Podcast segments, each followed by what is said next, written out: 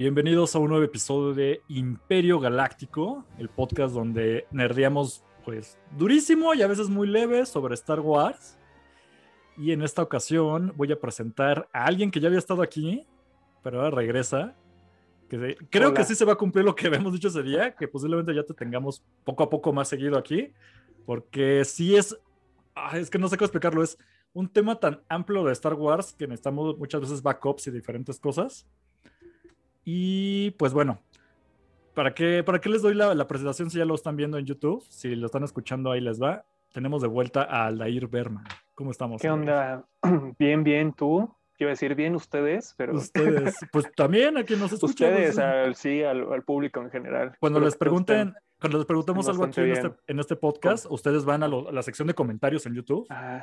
o, en, iTunes y ahí nos dejan un comentario. Ah, yo estoy también muy bien, muchas gracias. muy bien. gracias por preocuparte por mí. Sí, Exactamente. Sí. Y decías, en donde a veces nerdeamos intenso y otras no, creo que esta vez va a ser una de las que no vamos a nerdear tan intenso. Pues está muy básico el tema, precisamente, porque pues estamos ahorita haciendo esta dinámica en lo que el chino se recupera que igual le mandamos un saludo también. Pues en este momento nada somos al aire y yo, igual le mandamos un saludo a Jordi. Y pues no se preocupen, él no se enfermó de COVID, nada más hoy no pudo grabar. Lo vamos a tener de vuelta pronto. Sí. Pero pues la idea y es que ahorita estamos ocupando este tiempo en lo que salen otras series o en lo que se hace algo nuevo de Star Wars para ir llenando huecos que nos han ido preguntando gente que de plano no sabe nada de Star Wars, de por dónde empiezo, ese programa lo tuvimos de por dónde llegar a Star Wars. Eh, Hace poco, el episodio pasado hablamos con, estábamos Jordi y yo hablando sobre los planetas, que fue muy breve porque hay miles de planetas que esperemos luego poco a poco ir abarcando después.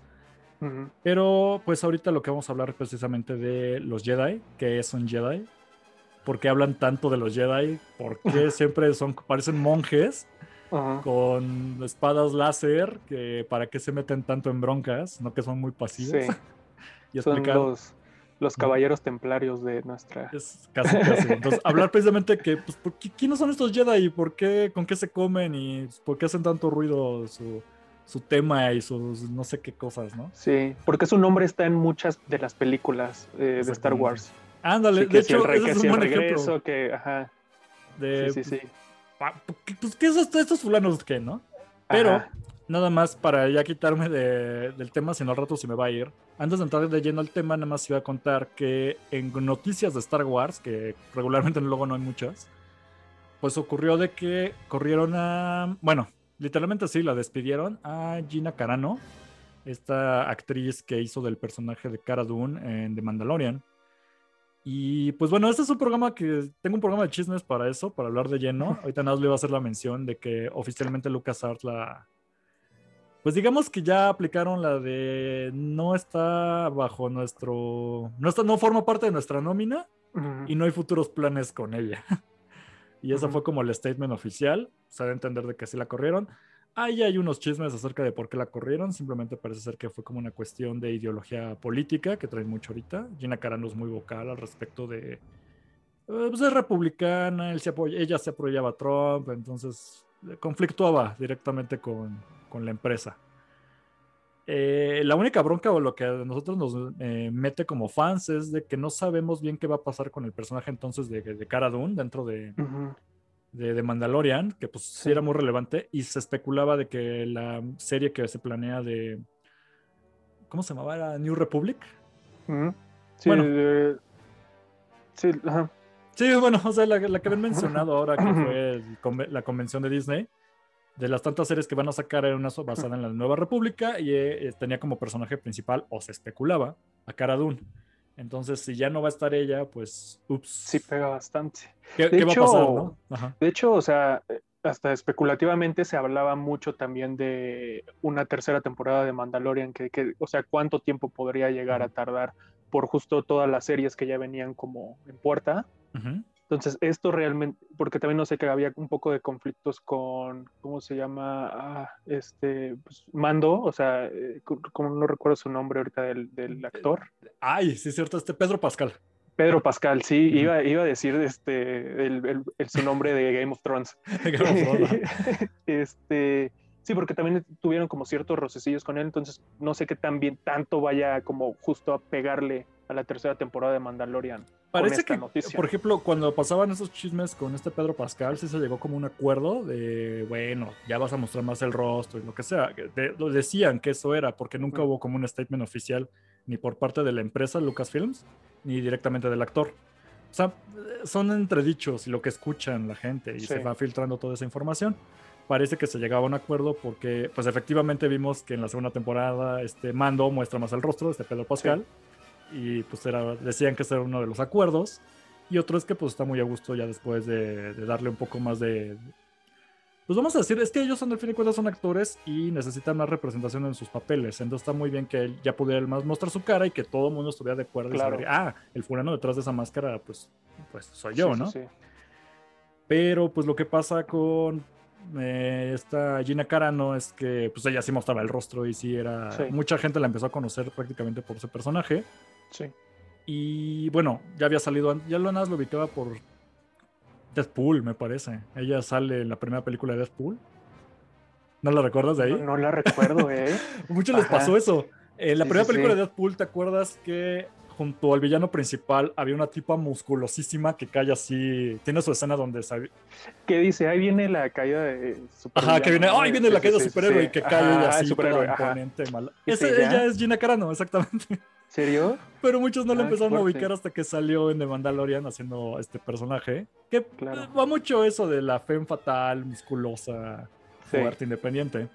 Pero pues bueno, ya entró en conflicto, entonces su, su, onda era de... Aquí ya fueron muy vocales, literalmente ya le están diciendo adiós. Y si ella se contemplaba para un personaje principal en una serie aparte, un spin-off, pues, pues esto a ver cómo lo arregla, ¿no? Como, porque la serie ya está confirmada, está difícil que la cancelen así nomás. Pero pues quien estaba detrás de escritor, pues...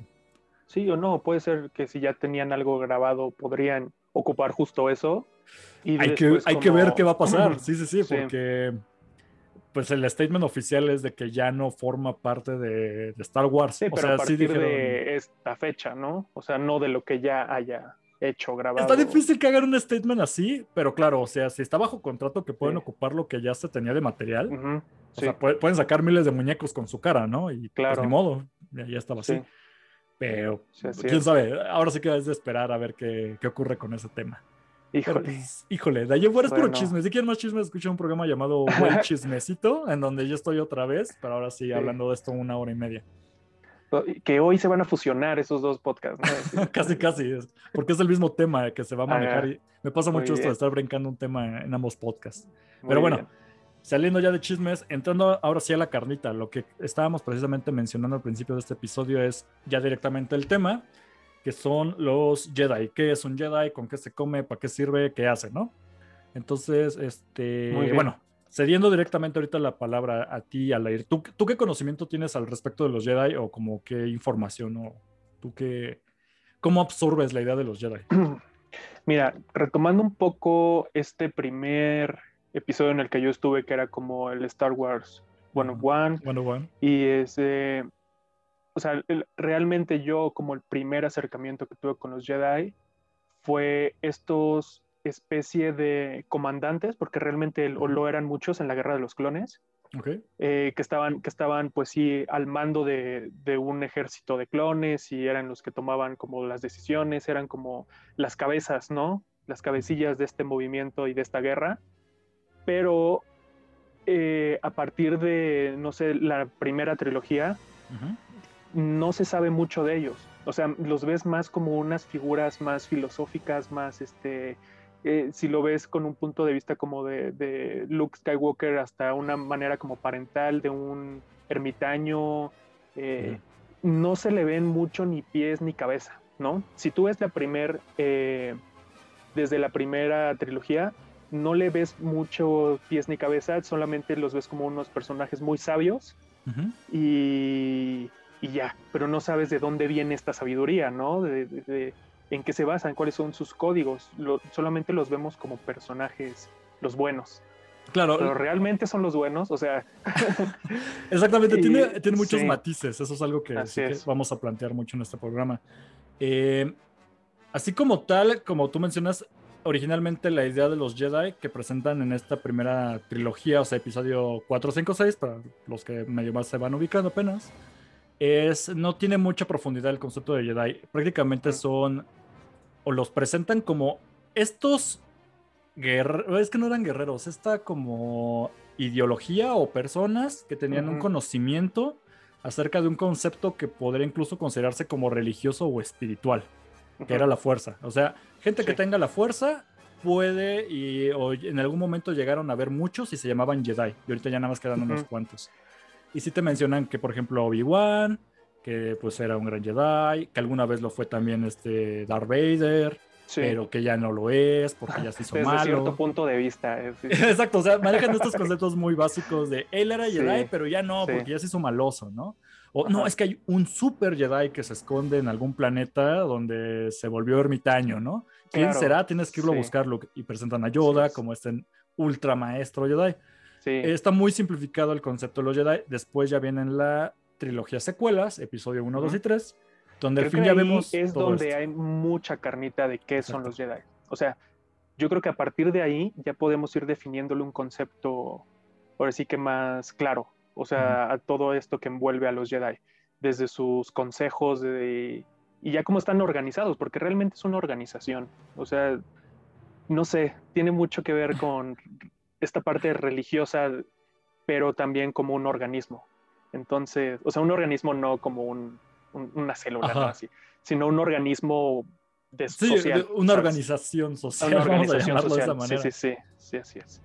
Pues así como lo mencionamos, pues en la trilogía precuelas es cuando empiezan a expandir esto. Antes de que llegaran las precuelas, ya existían obviamente lo del universo expandido, que ya lo platicamos en otro podcast. Busquen ahí referencia a Star Wars Legends, que hicimos un episodio, donde muchos fans o historias alternas oficiales ya manejaban este concepto de, ok, hay muchos más Jedi, y hay otros tipos, y hay otras clases, y, un Jedi puede hacer esto, y esto no lo puede hacer, etcétera, etcétera, etcétera. Ahorita nos vamos a enfocar mucho en lo que prácticamente es, canon, y sí vamos a, tomar como unas pequeñas pizcas o muestras de lo que ahorita sigue siendo en Legends, pero que enriquecía mucho el Jedi. Eh, lo que sí es canon, cuando nos vamos ya a las precuelas, es cuando ya vemos precisamente esta organización, como dice Ay, perdón, se me Como dice Aldair, ya este tipo de organización que era la, el Consejo Jedi, y ya empieza a crecer ya de manera visual, ya no solamente en, en Legends. Este, esta forma de pensar ideología Jedi, ya no nada más vemos a uno o un gran maestro, sino ya vemos cómo era el tipo de, incluso como vamos a llamar como de pirámide que uno tenía que escalar dentro del concepto de los Jedi. O sea, eh, es que tengo aquí para simplificarlo. O sea, prácticamente lo que ocurre con los Jedi es, que tienen un gran consejo. Es decir, es como un. ¿Cómo llamarlo? Es que no era un templo, ¿sí? Era un. Pues es que sí, o sea, una academia. una, es que es justo, justo es eso.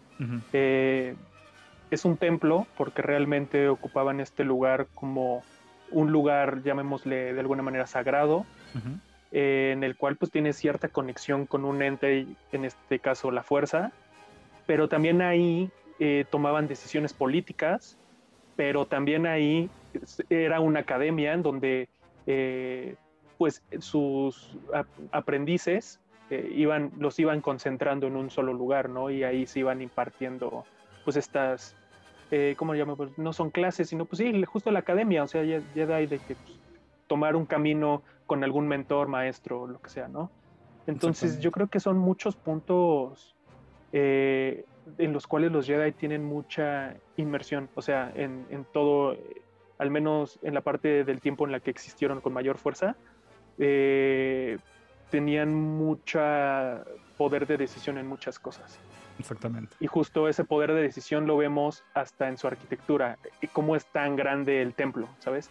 Es una arquitectura que se ve de poder, y que se ve mm, a lo lejos eh, en, desde muchas partes, ¿no? Que dices, mira, ahí es el templo Jedi, ahí es donde están los cañones. Que de hecho, te digo, a mí ese tipo de cosas se me hacen muy irónicas dentro de la ideología Jedi, porque se muestran como personajes que son una mezcla, vamos a decir, entre un monje y un samurái. Ajá, sí. Es decir, se medita, se tiene una idea de algo es que no es religión como, lo, como tal como lo manejan en, el universo de Star Wars, pero sí es como que un tipo de enseñanzas que uno debe de, empezar a estudiar y, manejar así. Podríamos irnos un poco conspiranoicos y decir, si alguien no conoce a los Jedi, se podría decir que son los masones de nuestra de, nuestra como realidad. Tal vez yo siento que los masones serían los Sith porque la masonería sí conserva cierto secretismo, ¿no? Detrás de sus ideologías. Eh, te plantea por lo menos que cuando los Jedi eh, eran a think, o sea, no eran una cosa extinta, eh, no, no, tenían oculto como sus enseñanzas, incluso impartían la ideología de que, bueno, a ver, eso es algo que no creo que no hemos explicado al principio bien. un Jedi, como tal, no es nada más una raza, ¿no? Es una raza, puede ser cualquier tipo de especie, puede ser cualquier tipo. Hay humanos, hay extraterrestres, hay Wookiees, eh, hay, o sea, hay, para, que lo, para decirlo muy simplista, hay, hay chubacas que tienen cierta sensibilidad a la fuerza. A la fuerza, sí. Cualquier organismo que tenga una sensibilidad a la fuerza Exactamente. puede ser un, un Jedi. Bueno, podría. Exactamente, la idea es que cuando son muy pequeños, cuando uno nace, uno ya tiene cierta sensibilidad a la fuerza. Todos los seres humanos, o bueno, no nada más los humanos, todos los seres vivientes en el universo están conectados a la fuerza. ¿Qué es la fuerza? No es un dios ni nada, es como esta energía que mantiene eh, en vida, ¿no? Las cosas. Entonces hay gente muy sensible o personas muy sensibles a, esta energía. Tanto que cuando eres tan sensible a esta energía, puedes manipularla. Eh, que vemos estas cosas de que empujan cosas o jalan cosas o, o pueden, bueno, hay muchas eh, explicaciones el chiste, de, el chiste de Luke de un Jedi no nada más levanta piedras, ¿no? Ajá, un Jedi no nada más levanta piedras, que es un buen ejemplo. Entonces, cuando tienes esta, esta, sensibilidad a la fuerza, se supone que en los tiempos de los Jedi, la Orden Jedi, que tienen este templo en Coruscant, quien no sabe quién es, qué es Coruscant, váyanse al episodio de, de planetas, ya lo platicamos donde tenían esta orden Jedi, su principal, o sea, su, templo, vamos a decirlo así, que también fungía como escuela. Entonces buscaban a Jedi a través del universo, o gente más bien sensible a la fuerza, para reclutarla y enseñarle el camino a la fuerza. No era obligatorio, tú podías negar la fuerza y estar por tu cuenta. Pero entonces no todo, no todo ser que tenga sensibilidad a la fuerza puede ser un Jedi, pero sí todo Jedi es sensible a la fuerza, para que se entienda de esta manera.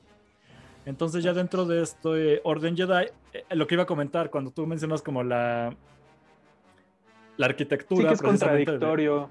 Ajá, es algo contradictorio porque supone que son personas que se plantean como muy humildes, muy alejadas de conceptos de materialismo. minimalista. Ah, exacto, en conceptos, pero luego es un templo que es muy grande y dices, espera un momento. Sí, es cierto, choca. Ajá, choca, choca. Sí, sí, eh, no, no me había puesto a pensar en esto. Hay muchos eh, pequeños guiños a cosas que dices, espera un momento, a ver si ahorita los hablamos, pero ese es un ejemplo de uno de tantos, ¿no? Que se contradicen a veces ellos mismos. Así es. No, y que fue mucho el, eh, el choque que tiene Anakin también, eh, que es uno de los sus puntos de quiebre de decir todas estas contradicciones que él ve en ciertos puntos de la Orden Jedi, ¿no? De decir como de, oye, ¿por qué pues sí, realmente sí tenían un poder bastante fuerte político en muchas de las cosas, ¿no? Y es un organismo que realmente estamos del todo seguros que sí son eh, del todo buenos, porque yo creo que debe de haber como justo una un contrapeso que en este caso son los hits, para decir buenos y malos, ¿no? Pero de entre eso hay pues ciertos huecos que ni los Sith ni los Jedi pueden llenar, ¿no? Sí, hay, una enorme cantidad de matices, de hecho, que sí están. Así es, entonces yo creo que muchas cosas de esas vienen a partir de ahí, ¿no? De los, del secretismo que se tiene en muchas, en muchas decisiones y en muchas cosas, eh, este poder que se puede llegar a, a tener fuertemente, o sea, valga la redundancia, fuertemente sobre parte del universo. Y realmente que yo, y como, y como guerreros también, yo creo que enfrentarte contra un Jedi es muy, o sea, no cualquiera, ¿no? En, en, la, se me queda mucho esta parte del el inicio de, de, Clone Wars, de la serie. Creo que es el primer capítulo en donde Yoda se va a un planeta que, que este, el conde Dooku quiere tomar, ¿no? Un sistema. Sí. Entonces, en este sistema había, llamémosle, tres pelotones de droides, pero son muchísimos droides. Yo creo que los rebasan eh, 200 a 1, a 100 a 1, 200 a 1, no sé. Entonces, para que el, personaje que tiene el control de este sistema elija con qué bando se va a ir, si con, eh, con Deduk, con los droides o con los Jedi, él pone este ejemplo magnífico que dice, llegó un Jedi y dicen que uno de ellos son como 100, 200 de ustedes. ¿Qué tan cierto es eso? Y entonces vemos también cuando Yoda, tú lo ves pequeño, ¿no? Y, como lo mencionabas, se decía que había un maestro en cierto y que era el más poderoso y no sé qué, y tú, y tú lo ves, realmente no sientes que tenga, pues, o sea, aparentemente, no, a primera instancia, no, no sientes como esa Sí, bueno, o sea, cuando hablábamos de las películas, la, trilogía original, pues presentan a este gran maestro y lo que estamos viendo como tal es un moped. Es un moped. Es un moped, exactamente. Entonces es como, ah, espera un momento, neta, y bueno, ya vemos que es muy poderoso, pero con muestras más bien como de sabiduría o de muestras de la fuerza. Cuando Luke apenas podía levantar piedras, este gran maestro, así eh, por muy chiquito que lo ves, levanta todo sí, levanta la nave completa. Entonces yo creo que ahí se ve el verdadero poderío, o sea, que, que pueden tener los Jedi, ¿no? Eh, de enfrentarte como a, ellos, que es bastante complejo y no cualquiera. Cuando ya te vas a las precuelas, ya ves a este gran maestro, no solamente dando muestras como de gran sabiduría y de control de la fuerza, ya lo ves actuando literalmente y peleando, como, como tú lo mencionas. ¿eh? Eh, se ve muy bien en Clone Wars, de hecho, todo este, sí, este sí, sí, sí, sí, así es. Y yo creo que de ahí podría sentar la base, o sea, de cuál es la capacidad que puede tener un Jedi, ¿no? O, Hablando, o, el nivel que tienen en toda, en, o sea, como en todo. Sí, en esta escala como de... Sí es algo que puedes aprender, es decir, retomando como, otra vez volviendo como un poco a la línea para dar un matiz a lo que contamos. Eh, esta estructura que es el orden Jedi, cuando alguien ya entra a la academia, por llamarlo así, te van a enseñar qué es el, eh, el código Jedi, por ejemplo, el código Jedi, en pocas palabras, es, muy amplio y es muy extenso y se puede uno clavar incluso con eso todo un episodio. Pero prácticamente lo que se basa del conjunto, bueno, el código Jedi, que es un conjunto de reglas que se rigen de los comportamientos dentro de la Orden Jedi. Prácticamente consiste en que sus seguidores no vayan a ceder ante sentimientos, como plantean mucho la ira y el miedo. Porque una vez que alguien se deja eh, influenciar por el miedo o por la ira, eso es lo que termina desviándote al lado oscuro de la fuerza y de ahí salen los hits. Luego haremos un episodio hablando de los hits. Pero bueno, eh, una vez que te están enseñando dentro de esta academia, a través del tiempo ocurre que esta academia o la Orden Jedi, que se ve, como les comento en las precuelas, tienen una influencia política algo que tiene mucho las precuelas es que es mucha onda de política y uno se puede ir perdiendo. Pero en resumen, los Jedi no son parte como de tal de los gobiernos. Los Jedi son caballeros o tienen esta ideología de eh, sensibles a la fuerza, vamos a entrenarnos para no dejarnos dominar por el miedo y el lado oscuro. Y se vuelven un grandes eh, guerreros porque tienen este conocimiento, pero su onda no es de batallar e ir a la guerra. Su onda es de vamos a proteger a todos los seres que tengan fuerza en ellos. Es decir, vamos a proteger toda la vida, vamos a ser los grandes defensores de la vida, por ponerlo de esta manera. Ahora, crecen tanto y son tan conocidos en cuanto a nivel, fuerza, conocimiento, que cuando empiezan las ondas políticas y los gobiernos a pelearse, que lo vemos en las precuelas, la república contra la comunidad... Ah, la, los, separatistas. los separatistas. exactamente. Lo que hace el gobierno en turno, que, que precisamente son los de la es que no sé, se llama República, es que tiene un nombre, pero bueno, exactamente, digamos. Ah. Eh, bueno, digamos, los buenos, los que quieren seguir en el gobierno, que es la República, le piden ayuda a los Jedi. Y los Jedi tienen sus ondas, es que nosotros no somos soldados para que nos contraten. Nosotros nada más somos guerreros que equilibramos la fuerza. Sí. Y esto explota a un nivel en donde no les queda más argumento a los Jedi porque los separatistas, vamos a planearlos, los malos, tienen dentro de sus filas a los Sith. Los Sith son los eh, la contraparte de los Jedi, para que lo digamos de esta manera.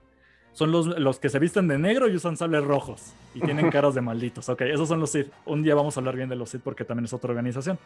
Pero cuando se dan cuenta de que en esta, esta cuestión de, política un, un, bando tiene a su favor a los Sith, los Jedi dicen, ok, pues ni modo, vamos a tener Esto ya me incumbe. Porque exactamente ya nos incumbe porque ya se perdió el equilibrio. Es decir, una onda de la fuerza ya tomó un bando y nosotros tenemos que equilibrarlo tomando el bando contrario. Y es cuando se meten ya en la política. y precisamente tienen estos puestos ya dentro de los eh, de, la milicia. Cuando ya empiezan los trancazos, que es el ataque de los clones, cuando ya vemos a un Anakin que ya empezó a formarse y está teniendo sus misiones, ya te plantean de que precisamente estos Jedi, aunque son, tienen su propia ideología, tuvieron que tomar el bando de la República y les dan puestos de general o incluso de, sargentos dentro de, la milicia y los vemos moviendo estos Jedi.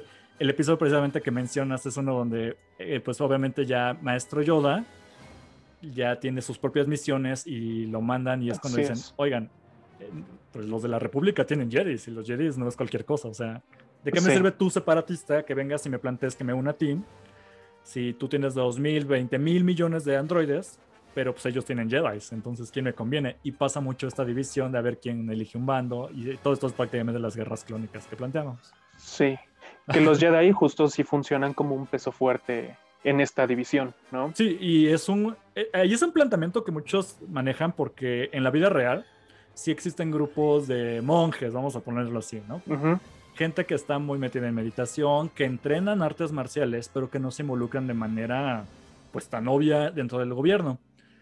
Cuando se habla como de la estructura de Star Wars, muchos plantean que el gran error de la Orden Jedi, como muchos que tienen, como hablamos de su arquitectura, su, código Jedi está muy... Ay, ¿cómo decirlo? Podremos sacarle muchos matices, porque la idea de nulificar tus sentimientos, muchos plantean que es lo que te convierte al lado oscuro es más fácil que te vuelvas al lado oscuro si niegas tus sentimientos como Jedi, a que si te dejaran llorar, amar y todo lo demás, ¿no? Sí, sí, yo creo que sí. Sí, no, y habría, estas cosas plantean.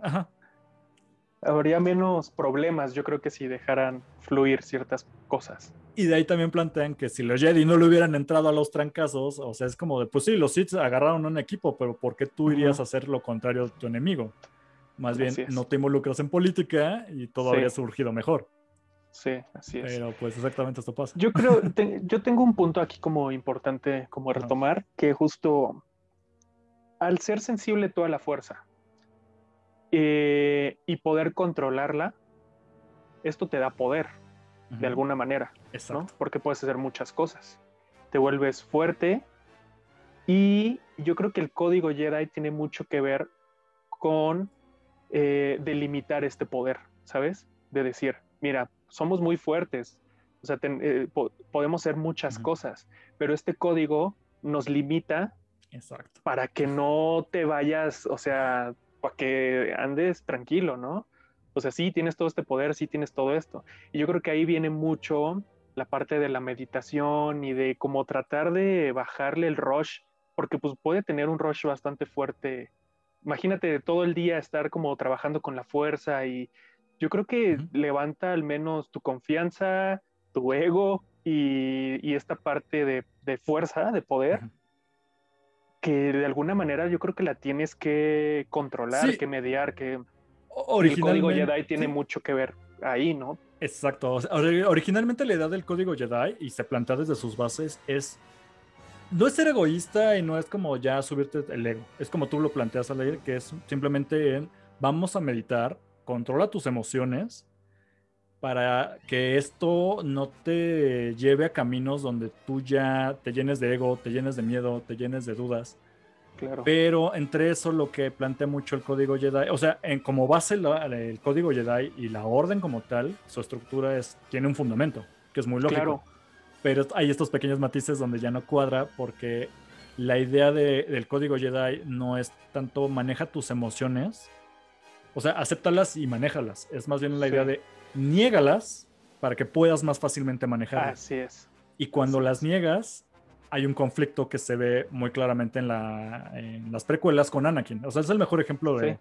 Entre más estás negando tus emociones, más te va a ir corrompiendo por dentro hasta que explotes como pistache. Claro. Sí, y, que también sería interesante porque realmente, o sea, eh, existe en todo este universo expandido puntos muy clavados, ¿no? En el origen de los Jedi. Pero al menos en lo que podemos ver en las películas, sería muy interesante indagar, o sea, realmente cuánto ¿cuánto tiempo de origen tienen estos, eh, estas, bueno, llamémosle seres, estos Jedi? Las personas sensibles, ¿no? Estas personas sensibles, porque supongo que sensibles, pues desde el inicio del universo. Del universo, casi, casi. Pero ya con código, o sea, podría estar bueno plantear y comparar desde que inició el código hasta lo que conocemos, qué tanto realmente llegó a cambiar. O si, o si, o si tuvo, o si, o si se quedó tal cual. Porque yo creo que eso de evoluciona o muere podría ser un punto muy clave ahí. De hecho, como lo que, lo que, Star Wars. lo que planteas, de hecho, tú, Aldair, es algo que tuvieron que hacer mucho tiempo los fans como tal. Ahorita como tal estamos hablando de, del canon, pero como les mencioné, eh, en parte de Legends sí se plantean estos pequeños matices de, a ver, a ver, a ver, o sea, están chidas las reglas, pero ya vieron que hay muchos peros o muchos asteriscos en esto, y eso se manejó mucho en Legends en diferentes divisiones que se hacen dentro de los Jedi, o incluso dentro de, los Sith. Es este, véanlo como una regla, entonces en un extremo tienes a los Sith y en otro los Jedi, y los Jedi son los buenos, comillas, comillas, y los Sith son completamente malos, que también muchas veces están entre, entrecomillado que sean completamente malos, ¿no? Sí. Eh, así muchas veces lo matizan en Star Wars y así lo dejan muy simple. Sin embargo, eh, lo que tú me planteas de cómo, de dónde vienen estas reglas, por ponerlo de esta manera, es algo que ya se había manejado, pero ahorita ya no es canon.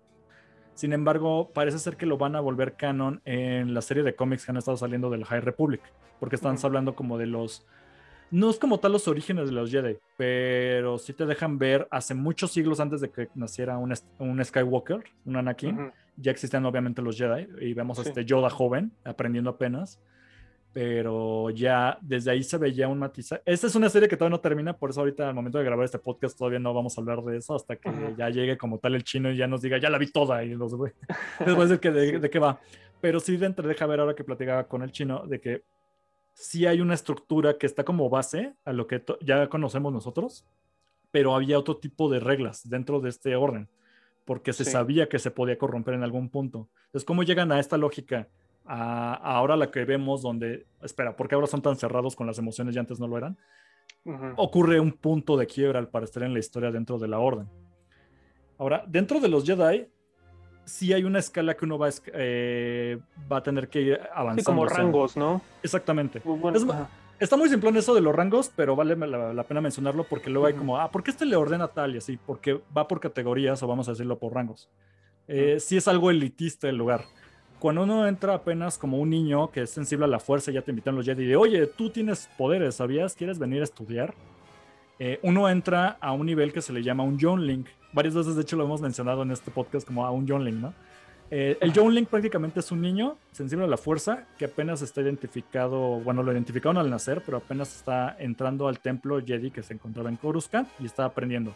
Lo que hacían era juntar a muchos niños para que entre ellos tuvieran como este es que no es como un tutelaje, pero sí te están enseñando los, los, conceptos básicos de, mira, esto que estás sintiendo, esta es la fuerza y tú te estás conectando con ella. No todo mundo se puede conectar como tú, bla, bla, bla. Y esas eran estos pequeños grupos de pequeños niños donde ves que entre todos tienen sus personalidades, pero se intentaba como definir qué, qué necesitaba cada uno e irlo encaminando a una enseñanza Jedi. Estos son los Younglings que vemos en el episodio 3, cuando llega Anakin y saca su sable. y dice, oiga, maestro, ¿qué pasa? No te preocupes, niño, aquí tengo tu medicina y saca su sable. Y... Ok, esos son los Younglings. ¿Qué vamos a hacer? Son demasiados. No te preocupes, yo tengo la solución. Vas a dejar de sentir miedo, niño. Todos esos niños que vimos que masacró precisamente a Anakin, ellos son los Younglings. Fueran un ejemplo de como tal, ¿no? De estos pequeños niños sensibles que ya estaban teniendo un aprendizaje. Eh, el, estudio como Young Link termina cuando hay un... Hay como una graduación, vamos a llamarlo de esta manera. Todos eh, llegas a un punto en el cuando eres un Young Link que tienes que hacer un pequeño eh, peregrinaje al templo de Ilium o Lium, o no sé cómo lo pronuncian, pero es Ilium. Es un templo donde tú debes de obtener un cristal de Kyber, que es un cristal de Kyber. Dentro de los sables láser que vemos hay una pequeña piedrita que hace que encienda del color que tú quieres, por ponerlo de esa manera, y que te da eso las, estrellas, fuertes, las estrellas fuertes tienen corazón de Kyber. Exactamente, ese es un buen ejemplo de, que el concepto de los Kyber. Luego ya vamos a hacer un episodio de sables, porque esto también es un tema larguísimo.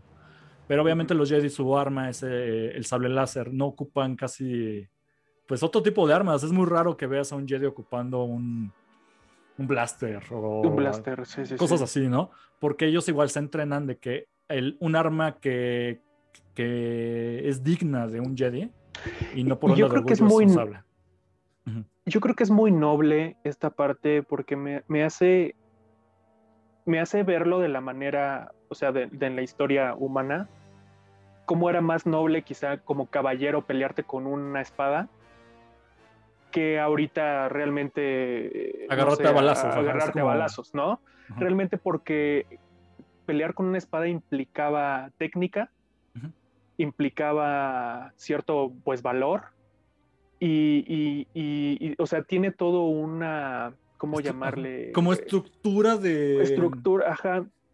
Ah, sí, es, es que, bueno, remite mucho a los, a los samuráis en la vida real. Es eso, son los samuráis. Entonces, cuando se me graduabas como samurái, tenías que hacer tu propia katana y forjarla. En este caso es la misma idea.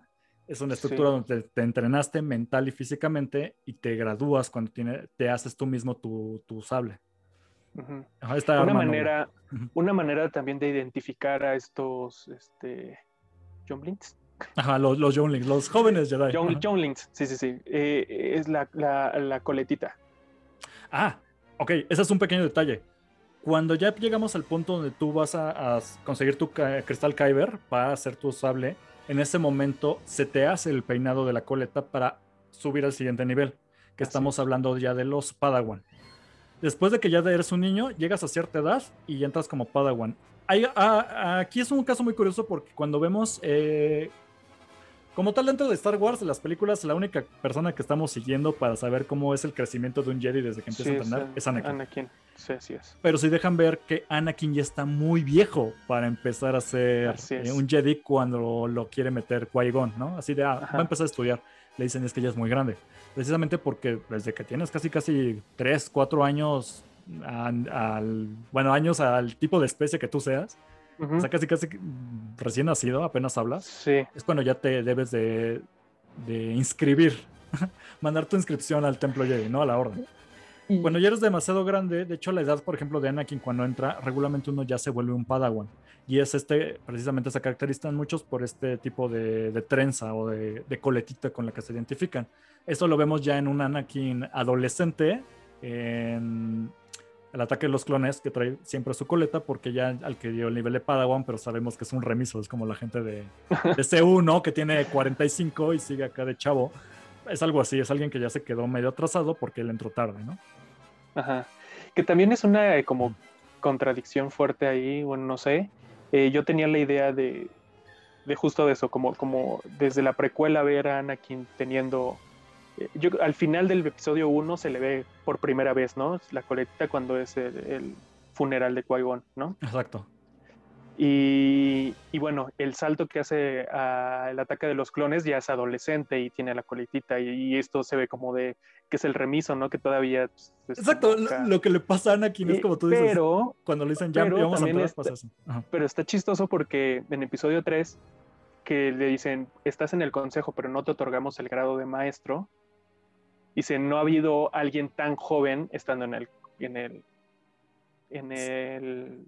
Ajá, o sea, dentro de ya de, la, de este consejo. Ah, del consejo, ajá. Entonces, fue muy, llamémosle, muy viejo para ser, para ser un, un Padawan, pero muy joven para ser, estar dentro del consejo, ¿no? Sí, es, es muy curioso porque se ve desde el episodio 1 de que su, o sea, es alguien que entró a estudiar, o sea, primero de, primaria, por ponerlo de esta manera, entró desde los siete años, ¿no? Casi, casi. Es así como, dude, estás en primero, pero lo que hacen es brincarse el kinder, que fue lo de, lo de John Link. ya prácticamente cuando dicen, tú vas a entrenar con nosotros y lo vemos ya en el funeral de, de Qui-Gon, ya lo vemos con la coleta porque se brincaron todo lo de John Link, asumiendo que pues ya, órale, eres Padawan ya empiezas a ver sus primeras misiones, ya como de Padawan, con su coleta en Ataque de los Clones. Y para cuando ya son las guerras, cuando ya deja de ser un Padawan, ah, ok, pequeño detalle. Un Padawan, no solamente es la coleta y que ya tengas un sable, sigues bajo la tutela de un maestro Jedi. Así es. El maestro Jedi, por ejemplo, lo vemos ahí con Anakin, es Obi-Wan es el que les sigue enseñando y les sigue como mostrando los caminos de la fuerza y que tome sus propias decisiones, pero sigue bajo la tutela de alguien. Cuando ya dejas de, ser un, padawan, ya asciendes, cortas la coleta con el mismo sable y asciendes a, caballero Jedi. Un caballero Jedi está... Ah, es que si van por categorías, digo, me hago bolas entre maestro y caballero. Pero por lo que yo tengo entendido es, un caballero Jedi es cuando ya superaste con éxito las pruebas Jedi, porque vas haciendo como exámenes, ya te otorgan el rango de caballero. Y ya sales a misiones, pero no, ya no estás bajo la tutela de un maestro. Es la única diferencia. Ya te puedes ir solo y ya puedes ir a entrenar. Digo, seguir como por tu cuenta, pero ya no tienes a alguien que te está constantemente revisando la tarea. Pero claro, si llega un maestro Jedi y te dice, esto lo estás haciendo mal, eh, obviamente sigues aprendiendo por tu cuenta. Es como... Es como que ya acabaste la, la, secundaria, ya pasas a la prepa, entonces en la prepa, pues, si quieres, ya falta tus clases. Es tu bronca. Sí. Pero, no, vas, pero no vas a seguir creciendo si sigues de revoltosito. O sea, ya nadie te va a decir, entra a fuerza a la escuela. Tú puedes, si quieres, saltar las clases. Esto pasa con los caballeros Jedi. Y este crecimiento lo vemos precisamente en Anakin, que lo tiene muy, muy avanzado. Como es Padawan desde una edad ya, ya grande, asciende y después ya Caballero Jedi, cuando empieza a tener estas misiones en solitario como en Clone Wars. Con Ajá. Y después ya asciende a Maestro Jedi, o sea, pero lo hace de volada y es cuando ya llegando a Maestro Jedi, bueno, ya corre todo lo que me estabas mencionando, precisamente que tú ya Es que te digo, yo, yo todavía ando algo atrasado en, incluso en Clone Wars, en algunas cosas. y, ¿Y crees que sea un punto de partida importante que Anakin se haya saltado este primer nivel. Sí. Para que, o sea, para dejar claro, el kinder es importante. ¿eh? Sí, el kinder es importante. Te enseñan las letras, güey. O sea, antes la gente entraba a sus cinco años a la primaria, ¿no? Y no sabía ni leer ni escribir y ya entrabas. Ahorita ya y estás pueden ver Y pueden ver cómo termina eh, la historia, entonces no se en el kinder. Es, y eso es un buen punto, también muchos lo mencionan. Se salta prácticamente este Anakin todo lo que es eh, desde niño, ser sensible a la fuerza, porque le dicen, tú, tú, rifas, ya entra a la escuela. Y sabes qué, ahí se maneja mucho quizá el desapego. Exacto. Porque, porque justo, o sea, tú como, como niño, como pues un, pues, todavía, ajá, todavía tienes ese contacto con tu familia o con, con el, pues, no sé, al menos, pues sí, con tu, con tu madre o lo que sea, ¿no? O a lo que estés arraigado. Entonces yo creo que ese, esa primera etapa es bastante buena para manejar mucho el desapego y, el que se vayan desprendiendo de justo, pues ya casi casi ya no puedo yo tener familia, amar, no sé, lo que sea. Y ya ahí, pues, o sea, sí, con Anakin es el ejemplo perfecto de, se saltaron un poco esa parte. Todo y, y, eso mismo es lo que menciona el maestro Yoda cuando le dice es que es demasiado grande es precisamente esto, como, como lo separa, bueno, no lo separan, pero digamos, sí, sí hay una clara división de ya me voy a ir a estudiar como Jedi desde una temprana edad, ya no creces con esto de quiero a mi mamá todo el tiempo. Entonces va, va siendo paulatino. Lo que le pasa a Anakin es todo lo contrario, como ya entra grande y directamente como Padawan, se salta todo este tipo de procesos en donde obviamente lo viene arrastrando de extraño a mi mamá, no sé qué le pasó porque sigue siendo esclava y cuando me la matan yo me deschaveto. Así es. Y claro, y, era tan bueno en habilidades, como, como tú decías, eh, se ve mucho en Clone Wars, que asciende demasiado rápido. O sea, va a crecer, es tan bueno en lo que hace, pero tan malo en controlar sus emociones, que va creciendo muy rápido, pero por dentro ya se, le está quemando toda la maquinaria. Y llega, como tú dices, a Maestro Jedi.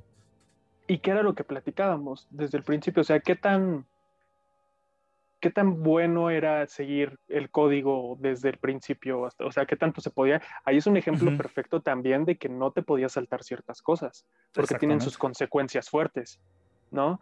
Entonces, sí, o sea, no, no verlo ni, ay, ya están bien anticuados estos compas y, no se quieren renovar y no sé qué, pero pues todo tiene un porqué. Tiene un porqué, ¿no? Exactamente. Ajá, tiene un porqué fuerte.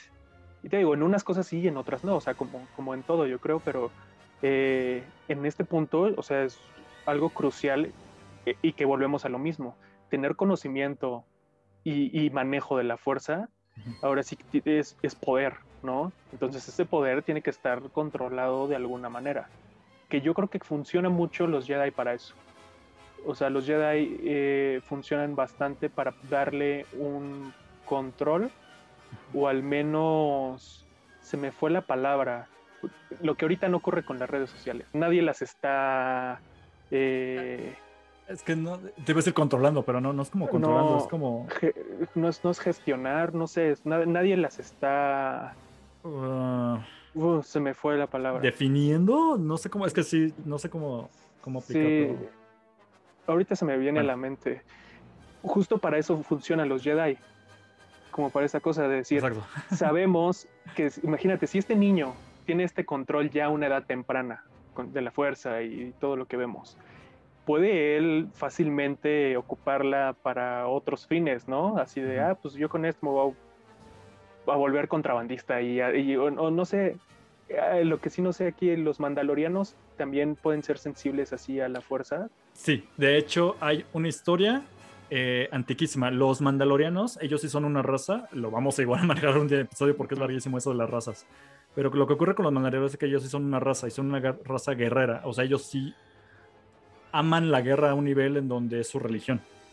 Y esto entraba mucho en conflicto con los Jedi, porque los Jedi no son la policía del espacio, los Jedi, pero sí eran sujetos que si había algún desequilibrio de la fuerza, como un güey totalitario o algún tipo de abuso, ellos iban por toda la galaxia manejando y calmando el pedo según la civilización y ideologías y todo. O sea, ellos, si tú llegabas a un lugar y tú no crees que un Jedi te ayudaba, tú le puedes decir no me ayudes si no te ayudaba. O sea, porque respetaban mucho eso. Sí. Siempre que hubiera un equilibrio, ellos buscaban el equilibrio. Y si el equilibrio era de yo no quiero equilibrio, ok, tú lo estás equilibrando a tu nivel y así lo vamos a manejar. Los mandalorianos no hacían esto, porque ellos aman la guerra. Entonces, exactamente era de estar gobernando y conquistando. Sí hubo un choque ahí entre los dos. Antes del, bueno, no, no antes de los Sith, pero entre los Sith y los mandalorianos son de los principales enemigos de los Jedi. Y se ocurrió en un momento de que hubo un Jedi, eh, bueno, una persona sensible a la fuerza de raza mandaloriana que empezó a estudiar el código Jedi y entró a la orden como tal. Y este se volvió tan importante para ambos, vamos a decir, como tanto para los Jedi como para la raza de los mandalorianos, que él es el que crea el sable negro que vemos en The Mandalorian. O sea, la idea de un sable negro era muy simbólico porque no había realmente. Y tiene su propia historia, ahorita por eso no me quiero clavar mucho en eso. Pero sí llega un punto en el que representa el equilibrio que buscaba un Jedi de soy de una raza digna de, combate, pero tengo las enseñanzas para controlar mis impulsos. Entonces está en un punto ambiguo en medio que, conlleva toda esta cuestión. Ya, se me, ya me acordé la palabra regular. Nadie está regulando. sí, creo que esa es la, mejor definición, porque controlar no es, es regular. No, no, es regular. Pues precisamente lo que hacían eran eh, los Jedi regular la forma en que el resultado que ellos buscan es que haya equilibrio en la fuerza. Así es. No es impedir injusticias, es si esta injusticia se está aceptando por los que la están sufriendo, eso es equilibrio y eso es la fuerza adelante. O sea, síganse divirtiendo. Yo nomás venía a checar eso, ¿no? Ya me voy. Sí, así es. Porque yo creo que algún, no sé, algo que conmocionara a la fuerza podría tener consecuencias más fuertes. Entonces era como lo que, hey, no queremos llegar a esos puntos, ¿no? Exactamente. Es, es un poco la analogía también con Doctor Strange, ¿no? Eh, en Marvel, que él, por ejemplo, él tiene el, rol de que el tiempo eh, esté regulado de alguna Exactamente. manera. Exactamente. Si salen ciertos puntos que él siente, tiene que intervenir, ¿no? Sí, o sea, él no, no, va a matar a todos los que quieran mover el tiempo. Él va a ir a, ok, ya aquí ya me lo desordenaron, deja voy. Aquí ya me lo, lo acomodo y como haya quedado y me voy a otro lado y lo vuelvo a acomodar. Y eso es más o menos lo que hacen los Jedi con la fuerza. Con la fuerza. Exactamente. Cuando entran ya a la guerra es algo que obviamente desequilibra todo esto, aunque ellos no se dan cuenta. Claro. Y también está el argumento de que eso los quiebra al final de cuentas. Y también, o sea, si se busca un equilibrio como tal en la fuerza. Y en, este, y en este momento lo vemos con Jedi y Sith. ¿Qué clase de equilibrio había eh, existiendo solamente un Palpatine y un Dooku contra una academia y. Es que, y exactamente. Y los Sith tienen otro tipo distinto de reglas que los convierten en Sith. Entre esto hay un matizaje muy amplio. Este. Híjole, es que esto, sí se va a tener que complementar con el episodio de Sith. Sí. Eh, ¿Qué te iba a decir? otro punto que tenía pendiente, da para avisar. ¿Cuál es la diferencia, por ejemplo, entre Anakin? Si ya no tiene la coletita, ¿esto ya lo hace un maestro Jedi? No, es un caballero Caballero. Entonces recordemos, es Link, pasas a Padawan, la coleta, Después de Padawan, asciendes a caballero, es decir, que ya no te van a estar supervisando y tienes tus propias misiones. Muchos se quedaban como caballeros Jedi. Prácticamente era un rango donde muchos ya, o sea, este cuello de botella, porque para ascender a maestro, uno tiene que, en primero, haber llevado con éxito a un Padawan. Bueno, cuando ya un Padawan ya dejó de ser tu Padawan y dejas de. Es que ya me estoy haciendo bolas, ¿ves? Ok, a ver, rápido. Cuando ya llegas a Caballero Jedi, después de Padawan, asciendes y eres Caballero Jedi. Cuando eres Caballero Jedi, te dan a un Padawan para que ahora tú lo entrenes. Y el que era tu maestro, como ya se liberó de ti, ya te volvió un Caballero Jedi, él podía ya ascender directamente a lo que era un... Un maestro. Un maestro Jedi. Y era cuando ya dentro de lo, del nivel de maestro había un alto consejo que eran muchos Jedi, muchos maestros Jedi organizados que definían qué iba a ocurrir con la, orden y todo esto. Son este grupo que vemos en, las precuelas, que están sentados, ahí está Yoda. Y bueno, cuando ya asciendes a maestro Jedi, tú podías elegir si querías ser parte del consejo o no, si es que el consejo te elegía. Es decir, se juntan los consejos, oye, tú ya eres maestro. Ya vimos que te rifas, quieres pertenecer al consejo y tú decías, no, gracias, yo voy a seguir aquí cotorreando y haciendo misiones. Perfecto, adelante. Y regularmente lo que pasa es que Obi-Wan ya ascendía como maestro Jedi, pero él decide que va a seguir haciendo misiones, porque aunque ya no tiene un Padawan a su cargo, ya que Anakin ya es caballero, y ya tiene Anakin su propio Padawan, que es Ahsoka Tano, este, él va a seguir siendo, pues bueno, siendo activo, vamos a decir, dentro de, esta, de esta orden y sus ideales, ¿no? Y ahora, cuando ya, ya para terminar con los, niveles, ya cuando eres maestro Jedi, estés o no en el consejo, puedes incluso ascender a otro nivel que es el gran maestro. Como gran maestro son muy pocos, nada más se lo otorgaban al mayor y considerar el miembro más sabio de la Orden Jedi. Cuando digo esto, luego, luego nos llega Yoda. Sí, en gran medida Yoda es uno de los gran maestros. Hubo varios, pero para no hacernos tantas bolas en historia, si hay un nivel un poquito más arriba, no es que puedas tú ordenar y mandar sobre los Jedi, sino que ya te tienen otro concepto todavía como de este güey está todavía por encima de todo esto por sus conocimientos y cómo los aplica. Pero regularmente ya, lo que vemos es regularmente son Jedi y maestros Jedi. Y los Padawans, que son estos aprendices, ¿no? Younglings ya se acabaron, ya no hay de esos realmente. Y gran maestros, eh, pues prácticamente es Yoda. Y se plantea en algún punto en las secuelas que este mm, Luke Skywalker llega al nivel de gran maestro en el momento en el que él utiliza ya la fuerza a un nivel que no se había visto, que era la proyección astral y todo esto. Pero sabemos que no dura tanto, o sea, llega a este nivel de gran maestro y trasciende, o sea, deja de existir y ya trasciende otra vida. Entonces no lo ves tanto como gran maestro, pero los grandes ejemplos de esto pues ya son Yoda y Luke Skywalker. Sí, que, tocando el tema de Luke Skywalker, ahora él también se saltó muchas cosas, sí, bastantes. Demasiadas, mucho más que su padre. Y no tiene un quiebre tan fuerte, ¿no? Como, como Anakin. Esto tiene que ver eh, que él se clavó eh, en la fuerza, porque no, no, vamos a llamarlo como un Jedi como tal, se clavó en la fuerza y se clavó como en estas enseñanzas de la fuerza, ¿no? Que, que de hecho estaba leyendo que, que fue y vino eh, al lado oscuro y como estas, estas cosillas, eh, que ya él lo veía como más aplicado a la fuerza, quitándole un poco el nombre entre Sith y, y Jedi, ¿no? Como tal. Todo esto viene de las enseñanzas de Yoda y también viene de los libros que vemos, los, los estos famosos de, que se queman. Que, que conserva en el episodio 8.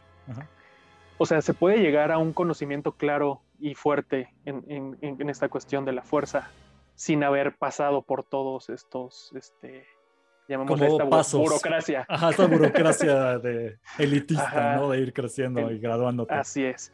Y ahora también, ¿qué tanto los niños que eran sensibles a la fuerza se unían a los Jedi por convicción propia, porque no sé si en ese momento puedes tener convicción propia.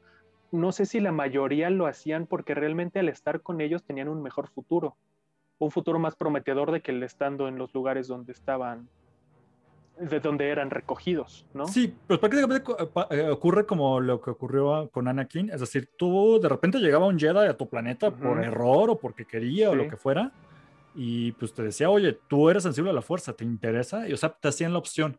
pero tú podías determinar si, si querías o no más prácticamente llegar. Pero es muy curioso que, como tú lo planteas, sí te daban la opción, porque los que de plano secuestraban niños sensibles a la fuerza, esos eran los Sith.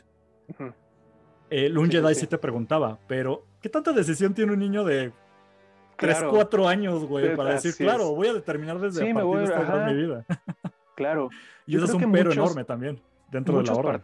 Partían de esa necesidad de, pues me voy con ellos, tengo un futuro mejor de la que estoy teniendo ahorita en mi planeta, ¿no? Y pasaba mucho eso, ¿no? O sea, incluso si hay clases elitistas, o sea, se sabe de Jedi que estaban dentro de algún tipo de mm, vamos a decir que eran ricos ya, o sea, en resumen, ¿no? O tenían algún tipo de poder, o eran el hijo de algún emperador. Porque, a ver, vamos, vamos también a este tema que pues, es como un poco más, este... Escabroso. estamos, no, nos estamos alejando ampliando ya en temas sociales. Ajá, sí, justo. Nos estamos alejando mucho de esta esencia Star Wars poética. Ahora, ¿les, ¿les llegarían a pagar a los Jedi de alguna manera? Es que eso es lo, curioso. Porque... ¿Cómo se...?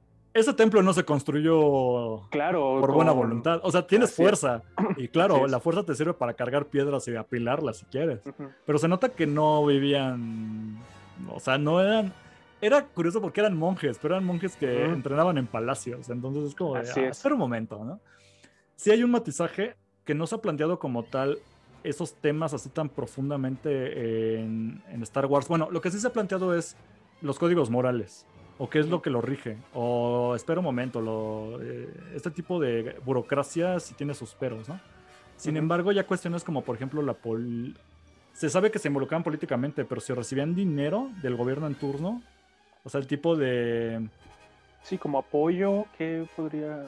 Es que quién sabe, o sea, esos son temas que ya no plantea, porque, pues sí, o sea, al fin de cuentas te plantean que son alejados de conceptos materiales, no, no, o sea, no tienen ellos propiedades, ni mucho menos. Así es, porque lo vemos mucho con, perdón, con, con Obi-Wan, cuando se va a Tatooine. Él sin problemas, ¿cuántos años estuvo viviendo ahí? O sea, sin... O sea, Yoda era un gran maestro. Yoda, ah, claro. le dio igual irse un pantano un ratote, o sea. Así es. Si no son apegados a lo material, pero evidentemente había como organización, tal vez no como individuo, tenían una puntos materiales, es decir, quién pagaba todo eso, es algo que no se ha planteado como tal en Star Wars, tal vez en fanfiction. No conozco yo en Legends, pero claro, o sea, uno como espectador lo ve y dice, espera un momento, no me cuadra. Ah, claro, porque también es muy contrastante la manera, por ejemplo, en la que vivía eh, Leia Organa, que como vivía Luke Skywalker, ¿no? O sea, si era contrastante. O sea, y eso es un buen ejemplo. Leia era alguien sensible a la fuerza, pero que jamás quiso considerar el camino de los Jedi. O sea, ella no es oficialmente una Jedi porque no tuvo algún tipo de aprendizaje, ni siquiera individual, o sea, autoaprendizaje, por decirlo así.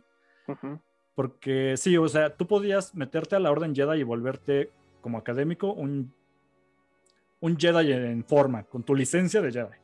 Pero un Luke es, por ejemplo, un buen es el ejemplo contrastante que él sí estudió la fuerza, pero como tal, pues ya no existía la orden. La orden, claro. Me enseñó un Jedi cómo ser Jedi y él se puede y se, se, nombra y se conoce como el último Jedi. Bueno, comillas, comillas, ya sabes. pero porque él aprendió por su cuenta. Este tipo de aprendizaje ni siquiera lo llevó esta Leia y sabemos que es sensible a la fuerza. Lo vimos alguna vez en episodio 8. Tenía muestras por ahí pequeñas de de fuerza. como o hasta ser sensible con, con este telequinesis que tiene con Luke, ¿no? Así como de ah, ando por acá, ayúdame y no sé qué. y en algún punto incluso ella es la que entrena a esta Rey. Cuando ya no está Luke y ya trascendió, pues en el episodio 9 le enseña lo que puede esta Leia, pero sí llega un punto en el que dice, pues ya, o sea, ya te enseñé lo más que puedo, porque yo nunca estudié esto formalmente. Y también, yo creo que se rompió esa parte Jedi Sith eh, en esta con, con Luke, ¿no? Con Luke, yo creo que es el último. Se muestra mucho en las secuelas. De los, que ya... de los Jedi. Y a partir de ahí, eh, ¿qué, qué, va, ¿qué pasó, no? ¿Qué va a pasar con, con esto? O sea, realmente, ¿cómo va a funcionar que alguien controle de, de, más la fuerza, no? Te digo que. Porque también. Ajá. porque, por ejemplo, también yo creo que los Jedi no aparecieron nada más. O sea, de la nada, ¿no? O sea, la fuerza quizá necesitaba ese balance y pues genera. Eh, es un buen este ejemplo de estos, de repente alguien que es sensible a la fuerza, pero no me gusta cómo lo están planteando y se vuelve un Sith. y alguien sintió la fuerza y dije, no, me tengo que equilibrar todo. Y se vuelve un Jedi y ocurre ahí. Sí, se generó de alguna manera, llamémosle, espontánea, ¿no? Pues te eh, plantaban muchos en secuelas. Ajá. Entonces ya se generó de esta manera, le pusieron este nombre. Ahora va a haber muchos más personajes muy sensibles a la fuerza y, y estaría bueno explorar qué va a pasar cuando tengan un poco más de control en ciertas cosas. Algo bien logrado que tuvo las secuelas, que yo no soy muy eh, fan de las secuelas, por así decirlo. De la trilogía, o sea, me refiero a episodio 7, 8, 9, los últimos. Eh, es que, tío, debía haber estructurado este episodio porque, a ver, rápido. Algo que no hemos contado es por qué ya no hay tantos Jedi y al principio se había. Muy fácil. Cuando ocurre todo este conflicto político, en lo que termina es que los Sith que estaban del lado de, lo, de los separatistas, resulta que todo esto era un plan horrible porque realmente esta guerra y que los Jedi tomaran un equipo y que los Sith tomaran, eh, comillas, comillas, otro y lo que sea. Todo fue un plan malévolo y maquiavélico de Palpatine, que es el mero mero malo, el emperador, para destruir a los Jedi. O sea, fue prácticamente una excusa de vamos a equilibrar la fuerza a nuestro favor, a los Sith, a los malos. Sí, vamos a inventarnos una guerra. Vamos a hacer. Vamos a engañar a todos, hacer una guerra de la nada. Para que el máximo sea que los Sith tengan el poder absoluto. Y pues no solamente tengamos un gobierno que podamos controlar, sino que extendamos esta idea de que los Sith somos los más poderosos. Porque, ojo, Sith nada más hay pocos. Regularmente nada más hay dos, lo que explicamos eso. Pero Jedi, al ser una orden, había un montón. Sith nada más había dos. Y resulta que los Sith le daron en la torre a los Jedi con toda esta guerra y con todo este choro. Con algo que se le llama la Orden 66. Así es. Que es un punto eh, importante también y contrastante de decir. El ejemplo que poníamos de Yoda contra los 200, eh, no sé qué, ¿no? 200 droides. La Orden 66 sí está muy bien elaborada, o sea, realmente es un plan muy cabrón. No lo ves, o sea, bueno, no lo ves venir. Eh, no lo, o sea, sí, no lo ves venir, pero está ejecutada muy fácilmente. Sí. No sé si te das cuenta, O sea, muy fácilmente. Me gusta que al menos está bien organizado. Es que es un, es un desmadre entender bien las precuelas por esta onda política. Pero una vez que como que lo empiezas a estudiar y picar y te clavas como todo buen fan, te das cuenta de que es muy buen plan. O sea, literalmente una ideología de religiosa, vamos a llamarlo así. Ya sé que no es una religión, pero una ideología sobre cómo manejar la fuerza planteada por dos fulanos, que es regularmente un maestro y un aprendiz, así se manejan los hits. Vamos a mover todo lo que no está en control de la fuerza, que es todo lo político, todo lo económico, todo lo social. Sí para girar esta idea o este concepto de que los Jedi son buenos y nos van a equilibrar y aprovecharnos de sus debilidades, porque tienen muchas debilidades como lo vimos, para agarrarlos en curva. Sí. Y ya cuando ya estén bien clavados y enterrados social, política, toda manera, decir que ellos son el enemigo. Y nada más literalmente con un tipo chasquido así de, de Thanos. Con un aplauso se acabó la democracia. Ajá, y de ahí viene esa frase, con un aplauso se acaba la democracia, cuando el, el mayor sí de todos no solamente es el mayor sí de todos, sino que también ahora se autonombra emperador y tiene el favor de toda la gente y de todos a su favor. Y determina que así tipo Trump, eh, ellos son el enemigo y el enemigo eran los, la Orden Jedi y ejecutan en la Orden 66, que significa todo Jedi que sea visto, aniquílenlo, porque ellos son los que nos están metiendo en broncas, ¿no? Y todo el mundo le compra esa idea. Sí. Al, gobierno. Sí, te digo, en cuestión plan, en cuestión todo está bastante, bastante bien elaborada y no le encuentras eh, fugas. Fallos, ajá. Fallos, no encuentras. El único que quizá yo, pero que yo le podría poner es, está muy ejecutada muy fácilmente. No sé si tenga que ver con todo este plan cañón que no tiene fallos, que realmente no tuvo fallos, pero pues sí, o sea, sí los agarraron en mega curva. O sea. Algo que tiene mucho que ver con que el plan le haya salido perfecto a, los Sith para destruir a, los, a la Orden Jedi es que tienen el favor de que convencen al más poderoso de los Jedi de que los Jedi son, están mal y les, les voltea bandera, que estamos hablando de precisamente de Anakin. Se aprovechan de este, este personaje que ya, ya, hablamos mucho de él, porque es el mejor ejemplo. No tuvo un entrenamiento Jedi en forma, es decir, no fue un John Link, entra luego, luego por sus habilidades como Padawan, crece demasiado rápido, llega a, Caballero, creo de hecho incluso llega así porque, bueno, no es que no sé si aplica como maestro Jedi. Bueno, sabemos que llega Caballero y que él quería entrar a la, orden y se la niegan no solamente porque era muy joven, porque creció rapidísimo dentro de las estructuras, sino que también tiene una cuestión ahí con, porque Ahsoka fue su, su Padawan, pero Ahsoka también ahí pasó otras cosas. Sí. El punto es que lo agarran tan en curva, no solamente a los Jedi como tal, sino al mejor de sus Jedi, que era Anakin, que lo que hacen es voltearlo por completo. Y no hubiera sido viable ese plan si Anakin no hubiera traicionado a la Orden Jedi, porque él es el que desde adentro empieza a dañar la estructura de los Jedi. Matando a los Younglings, eh, afectando toda la, la estructura que tenían de. Pues bueno, traicionando, o sea, de Sí, tiene razón. Tienes razón, porque se ve claramente con los niños y también claramente, o sea, ¿quién se quisiera aventar un tiro contra Anakin, no? Quien convence prácticamente de que los Jedi son el enemigo del pueblo no es tanto Palpatine, como que él da la orden. Lo que lo logra hacer es Anakin. Porque, oye, Anakin era un Jedi y ¿por qué se está volteando contra el pueblo? Eh, lo vemos cuando va a matar Anakin a, a todo un pueblo masacrar eh, por la venganza de su madre y mata a todo el pueblito, esa historia sí se queda como, oye, ¿por qué los Jedi nos están atacando? Si somos civiles, ¿no?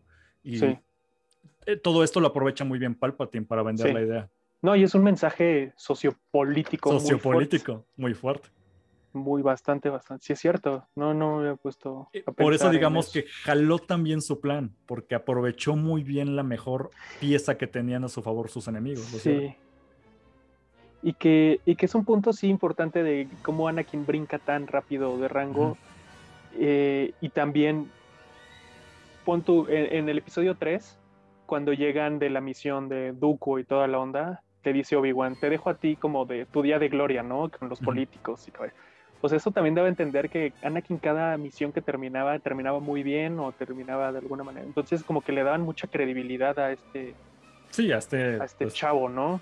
Entonces que de repente el mejor de esos chavos, que ya dejó medio mal a los Jedi, pero es muy conocido él como personaje, él diga, no, es que los Jedi ya se voltearon. Yo, siendo el más poderoso de los Jedi, yo apoyo a lo que diga Palpatine. Yo apoyo la 4T del, imperio, ¿no?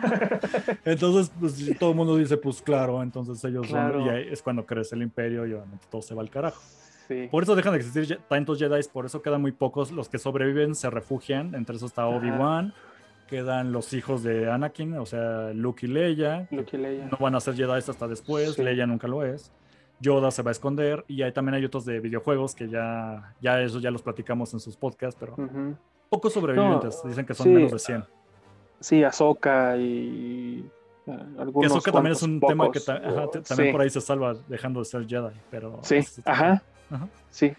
Y pues sí, básicamente es, es eso. O sea, pues realmente como tal, la Orden Jedi se podría decir que pues, terminó, quebró de alguna manera y, esas enseñanzas quedaron en ciertos personajes. Que también, por ejemplo, esas enseñanzas de alguna manera van a estar reinterpretadas, ¿no? Por ellos mismos. Entonces, cuando va a haber una evolución. Cuando vemos que Luke, como tal, ya no tiene ningún otro Jedi que, de quien aprender, porque pues ya se murió Yoda, ya se murió Obi-Wan, él ya eh, aprendió por su cuenta él decide, o te dan a entender que decide empezar su propia, como retomar las enseñanzas de los Jedi y volver a hacer una, nueva orden de Jedi, ¿ok? Y no le sale.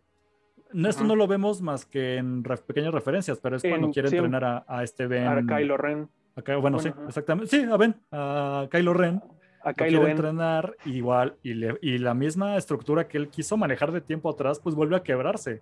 Porque vuelve a surgir un sí dentro de. ¿Crees que ¿Crees que eso también sea un indicador que ya no es esa la manera, quizá? Pues es más o menos, no me gusta el episodio 8 para nada. Siempre lo ando mencionando, pero algo que le puedo aplaudir es que es lo que más o menos dentro deja ver. Luke Skywalker se da cuenta de, es que yo aprendí todo lo que me habían dejado, pero todo lo que dejaron no funciona. Y esta idea de que ya no se trata de nada más ser el bueno y llevar estas reglas, funciona porque de aquí salió otra vez un Sith, que es Kylo Ren, y nada más ha estado rompiéndose todo. y ya vemos a un Luke que ya trasciende más allá de reglas del bien y el mal, pero sigue siendo el mejor Jedi. Porque sí hay un punto entre un Jedi y un Sith. Y ahorita, bueno, ya casi para cerrar el programa, porque ya llevamos una hora de esto, es que les digo, son muy de todo lo de las historias. Pero sí vemos precisamente un Luke Skywalker que ya no está de acuerdo con las reglas, porque queda muy claro, comillas, comillas, claro, que las reglas son lo que truenan precisamente a las personas. Sí, sí, sí, sí.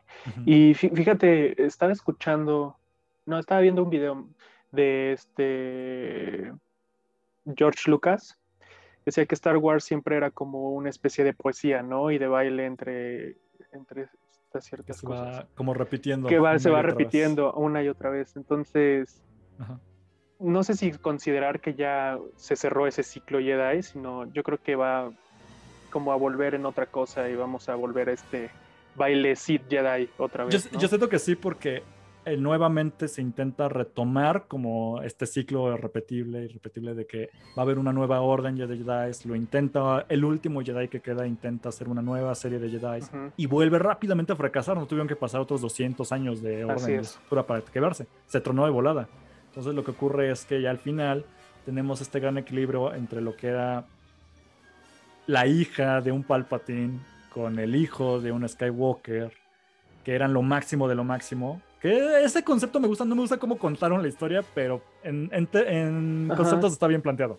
Y al final la última que queda es esta rey, que es sensible a la fuerza, la más poderosa de todos los poderosos que ha existido, con un concepto más allá del bien y del mal, o sea, más allá de un Sith, de un Jedi. Y cómo ella va entonces aparte, ella es un punto completamente de, ahora, ahora ya se cerró este, este ciclo de estarse repitiendo, va a pasar algo nuevo, ¿no? que ya no vemos qué pasa porque ahí se acaba la historia, pero, pero precisamente la idea es esa, que llegaron a ese punto en donde ya no es sí ni Jedi, sino más allá de eso. Así es. Sí, y pues que realmente los Jedi van más allá de verlo superficialmente como una religión, que no... Como una estructura tan... Como una estructura, así es. Entonces, pues sí, y yo creo que esto está interesante porque ayuda mucho a indagar más allá de lo que nos presentan superficialmente las películas, al menos, ¿no? Sabemos que hay un universo mucho más clavado y, expandido y, que hay bastante de dónde agarrarle, pero al menos alguien que solamente ha visto las películas podría indagar un poquito más buscando como de los matizar, exactamente. Así es. Como tú dices, las películas prácticamente, por lo menos las primeras, los primeros seis episodios, del 1 al 9, digo, perdón, del 1 al 6. Este, estos episodios, pues sí te plantean una cuestión muy bipartidista, o eres Sith o eres Jedi. Lo que hace, lo que siento que hace mal, pero lo, al menos lo intenta la trilogía secuelas, es que ya este concepto de los buenos y los malos tiene muchos matices. Entonces rompe al final con este ciclo de buenos y malos para que sea algo más trascendental que ese punto. Ahora, este es nada para ir cerrando. Este último concepto de bien y mal ya se había manejado, pero antes en Legends, antes de que llegaran la trilogía de secuelas, las que hizo Disney. En Legends ya se planteaba que había un matiz entre un matiz entre, entre los Sith y los Jedi conocidos. Esto ya lo voy a hacer muy rápido porque ya no no, para los que están aprendiendo de Star Wars, esto ya está más clavado, entonces no es tan relevante porque no está como tal todavía en el canon. Más o menos, ahorita explico por qué. Hay un concepto llamado Dark Jedi. Un Dark Jedi es. Esto nada más lo vemos en juegos, por ejemplo, como The, eh, Dark Forces o los Jedi Academy. Pero un Dark Jedi no es precisamente un Sith. Pero estamos hablando de alguien que fue alguna vez un Jedi, o sea, una persona sensible a la fuerza, que era formalmente un Jedi, que sí tuvo, es decir, estudios dentro de la orden, pero que de forma tajante decide darle la espalda al lado de la luz o al lado de la fuerza para irse del lado oscuro, pero sin formar parte de los Sith. Luego hablaremos de los Sith, como comenté varias veces, pero los Sith tienen también sus estructuras. Si tú querías irte del lado oscuro, pero no querías seguir tampoco las estructuras de, de los Sith, te convertías en algo llamado Dark Jedi y regularmente eran rebeldes, eran estos Jedi llenos de ego, de yo soy poderoso porque yo puedo mover cosas con la mente. Y, claro, eran como corrompidos, pero tampoco, si se podían llegar a enfrentar a un Sith, porque un Sith era como de, ¿quién te crees para hacerte llamar de lado oscuro si no llevas nuestras reglas? Y ocurrían muchos conflictos entre los Dark Jedi y los Sith. Ok, y aparte de estos Dark Jedi, hay otra variante, otra categoría que podríamos decir es un poquito más canon, que son los, los Grey Jedi, es decir, los Jedi grises. Un Jedi gris, para explicar rápidamente, es pues igual, una persona dentro de usuario de la fuerza, le llaman, esas personas sensibles a la fuerza, pero que podían haber llevado tal vez un camino Sith o tal vez un camino Jedi, que no se sienten ni de un lado ni del otro, pero sí buscan ellos todavía un equilibrio. Entonces, no es completamente llenarse de ego y decir yo soy tan fuerte, porque eso te vuelve un Dark Jedi pero si eres una persona que no estás de acuerdo ni con la estructura que llevan los, los Jedis, ni con la estructura que te planteaban los Sith. Sí, que no estás completamente polarizado ni de un lado ni del otro. Exactamente. Que no estás, ese es un buen ejemplo, que no estás polarizado. El mejor ejemplo que tenemos de un, Dark, de un Grey Jedi es Qui-Gon. Es un Qui-Gon era Jedi como tal porque seguía dentro de la orden, que no seguía las reglas y pudo haber sido un gran, un Grey, un gran Grey Jedi.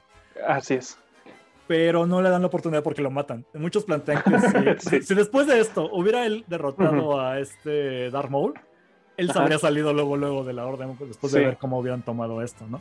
Porque todos hubieran visto, ay, hay un Sith, o sea que los Jedi ahora van a ser parte del gobierno. Bueno, vamos a apoyar al gobierno. En ese momento, Qui-Gon ya planteaba la idea de que ya no quiero esto, y él se hubiera salido y hubiera sido un gran Grey Jedi. Grey Jedi, siempre me hago bolas cuando digo eso. Pero otro buen Grey Joy. un Grey Joy. otro buen ejemplo de esto es Ahsoka Tano. Ahsoka Tano, eh, si la, vimos en The Mandalorian como tal, ya digamos dentro del canon, aparte de, Clone Wars. Y ella tiene un sable láser, o sea, bueno, sí, un sable Jedi eh, blanco. Blanco. El color blanco no es un color que ocurre regularmente dentro de los sables. Sí hay un proceso detrás de esto, que después lo hablaremos en el episodio de sables. Pero eso la identifica como una Grey Jedi. Es decir, es una persona que tiene los conocimientos, que los ha aplicado, que ya no está dentro de una orden ni sigue esas reglas, pero tampoco es una persona llena de orgullo que decide aprovecharse de los poderes que tiene. Esto la vuelve una Grey Jedi y pues vamos a decirlo así, en matices son los Sith de un lado, después si no te quieres seguir a los Sith pero quieres seguir siendo malo, eres un Dark Jedi, Después seguiría más del lado de la luz los Jedi grises. Porque no quieres seguir las estructuras, pero también quieres hacer cosas buenas. Eres un Grey Jedi. Y después ya seguirían los, los Jedi. Este es como el amplio gama. Sí. Eh, y los de dos en medio casi no los consideren tanto porque hasta que no nos metamos más de. Más me refiero a Disney y no le entre más a este jugo que ya existe. Pues queda. Sí, porque también ahí vienen también los caballeros de Ren, por ejemplo, ¿no? Que son, ajá, o sea, eso ya lo, iba a dejar precisamente para lo de los Sith, pero sí, también están los caballeros de Kylo Ren, están los inquisidores, están, o sea, sí hay mucha banda que tiene esta onda de la fuerza, pero que se sale de los matices. Sí, así es. Ahí se degradó ya del todo ese espectro que hablábamos de que no todo es bueno ni malo, sino una amplia gama de grises. Así es. Precisamente estos personajes que hablamos. Muchos, de hecho, está muy variado dentro del lado oscuro. O sea, eh, lo más cercano a ser bueno, pero del lado oscuro es un Dark Jedi. Pero atrás de un Dark Jedi está un Inquisidor, y atrás de un Inquisidor hay un... Es que hay otros nombres, están los caballeros yo creo que Yo creo que está, está tan eh, lleno de muchos en el lado oscuro por justo esta esencia de ser malo, ¿no? o sea, soy ah, malo, pero neta tengo que matar a mis seres queridos para ser malo. ¿Por qué no mato al vecino? Ah, ok, eso te pone en un rango, ¿no? Dentro en otro rango, así es. Y creo no, que sí tengo que matar a todos, hasta mi papá y mi mamá y Dios. Es algo que me gusta mucho de, de los Sith, como este cuestionamiento. Claro. Entonces, eso está bueno, o sea, de realmente de salirte de lo que está totalmente regulado, a cuestionarte cosas y, tomar tú tus propios, eh, tus propias conclusiones y tus propias... Yo creo que lo hace muy rico porque justo porque tenemos tantas secciones en, en, la parte de los de los seats, ¿no? O sea, hace muy rico esa parte, ¿no? Entonces, pues sí, o sea, yo, yo no estoy a favor de que haya un lado bueno, un lado malo. Creo que están ahí por un porqué.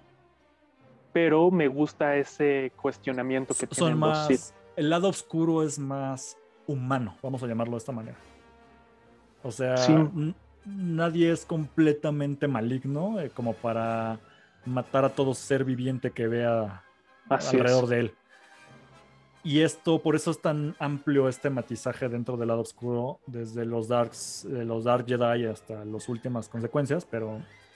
Porque sí, así al fin de cuentas, el lado luminoso, el lado de los Jedi es. Eres un Jedi que eres una persona, vamos a decir, completamente buena, comillas, comillas, porque eso no se puede y por eso se rompe. O esa persona que haces el bien, pero sin.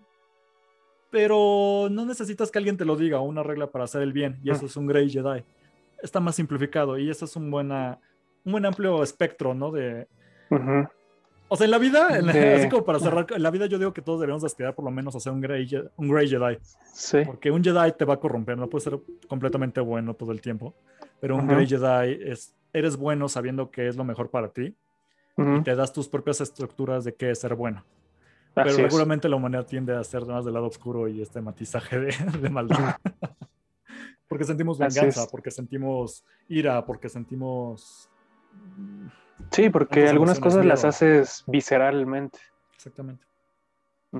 Pero bueno. Que igual y pues sí, no puede, no puede no estar bien o no estar mal, ¿no? Son maneras, son desde ciertos puntos de vista, ¿no? Diría Obi-Wan. Como diría la vecina, ahora sí que cada quien. Ajá. Ahora sí que como quien dice. Como quien dice, pues más que cada quien. Pero bueno, espero que más o menos con toda la verborreca ahora sí nos aventamos, que fue bastante, yo no, creí que fuera a durar tanto. Sí. Pues haya quedado un poco más claro que cómo se maneja o qué son los Jedi en grandes términos. Falta hablar más de los Sith. Vamos a tener luego un episodio que también espero ahí nos puedas echar la mano, Aldair. Sí. Porque los, los Sith Suf también da para mucho tela de qué cortar. Sí. Pero algo más que quieras agregar como al, al tema, algo que sientas que se nos haya olvidado. Eh, no, no, nada. O sea, creo que estuvo bien abarcado. Se cumplió muy bien. Eh, se, ajá, se cumplió bastante bien. Me gustó mucho que no se tocara el tema de la religión. pues sí, sí, es que está fuera de esto. Eh, fue, ah, claro, o sea, eh, solo hubo un pequeño chascarrillo en este tema de si les pagaban o no, ¿no? Pero pues para salir un poco, pues para salir un poco quizá de la estructura de Star Wars, ¿no? Y hacerte preguntas que yo creo que cualquiera que haya visto las películas podría estar haciendo, porque así es. Entonces, sí, me gustó. Eh, y, un, creo que un tema que quizá por ahí quedó flojillo, pero que podríamos retomar después, es todo este tema del templo de Yeda, ¿no? En, en Row One. También que implicaba y las personas que cuidaban el templo que vimos ahí. Sí, o este, sea, creo que pues, vamos a tener que igual hacer como un episodio especial sobre es que hay bastantes tela de donde cortar, entonces lo que se refiere a todo lo que son lugares especiales, bueno, es que no son mágicos especiales. Sí, porque también lo vemos en, Mandalorian con el este, en la piedra donde estaba Grogu. Y los Sith también tenían bastantes, por ejemplo, bueno, en episodio 9 es un buen ejemplo, el planeta de Exegol era todo un planeta para los Sith, donde se concentraba, por así decirlo, la, la fuerza oscura y esto era un lugar pues que tenía bastante relevancia para ese tipo de, estructura o esta organización. Los Jedi tenían sus propios templos y de ahí también tenían sus propios aparatos. este, estos holocrones también son objetos infundidos en la fuerza. Que claro, o sea, habla mucho de toda la, la amplia gama de cosas que no nomás decir, ah, era un grupo organizado, no, o sea, tenían toda su, estructura y sus temas por ambas partes. Y los Jedi, pues claro, tienen sus templos que ah, tenemos que hablarlos a profundidad, neta, en un episodio especial. Sí. sí, pero bastante bien, bastante bien. Si sienten por ahí que nos está escuchando, si es que siguen ahí, que se nos olvidó algo, lo que sea, porque pues sí nos aventamos bastante, pero sabemos, sabemos que muchas cosas se nos pueden ir. Déjenlo en los comentarios. Eh, recuerden que tenemos un Instagram que se llama Imperio Galáctico eh, Podcast. Podcast así todo junto. Lo encuentran, ahorita nada más estamos en Instagram. Vamos ahí dejando memes y las notitas que encontramos, pero nos pueden ir dejando en los comentarios nuestro, pues digamos, cosas o temas que quieran tratar. Agradecemos mucho a los fans que luego ya nos empezaron a escribir. Tuvimos ahí un inbox hace poco, que estuvo muy padre. Y cualquier cosa que nos quieran preguntar, ahí estamos para responderles. Eh, ¿A ti cómo te encuentran entonces, Aldair, en redes sociales? A mí como arroba Aldair Bermar en lo que quieran. En lo que quieras. Sea, en lo que quieras. en lo que sí, en, su plataforma en donde consuman, ahí estoy haciendo algo. Perfecto. A mí me pueden encontrar igual en todas las redes sociales como arroba Cosner. Y pues muchas gracias. Ahí nos estamos entonces escuchando para la próxima semana. igual ya metemos el tema de los seats, ¿no? Bueno, ahí, ahí luego vemos. Vamos, sí, porque si de por sí no hubo mucho de, o sea, bueno, sí hay mucho de dónde, pero no muchas fuentes para empaparte con los Sith, yo creo que va Hay que escarbarle, necesitamos ahí hablarle al chino para que nos dé su cátedra. Seguramente él sacó de ahí algún holocrón información rara. Pero bueno, muchos, eh, les mandamos un saludo a todos, muchísimas gracias y pues nos escuchamos entonces la próxima semana. Y que la fuerza los acompañe y, y dices the way. Dices the way. Nos vemos. Chao.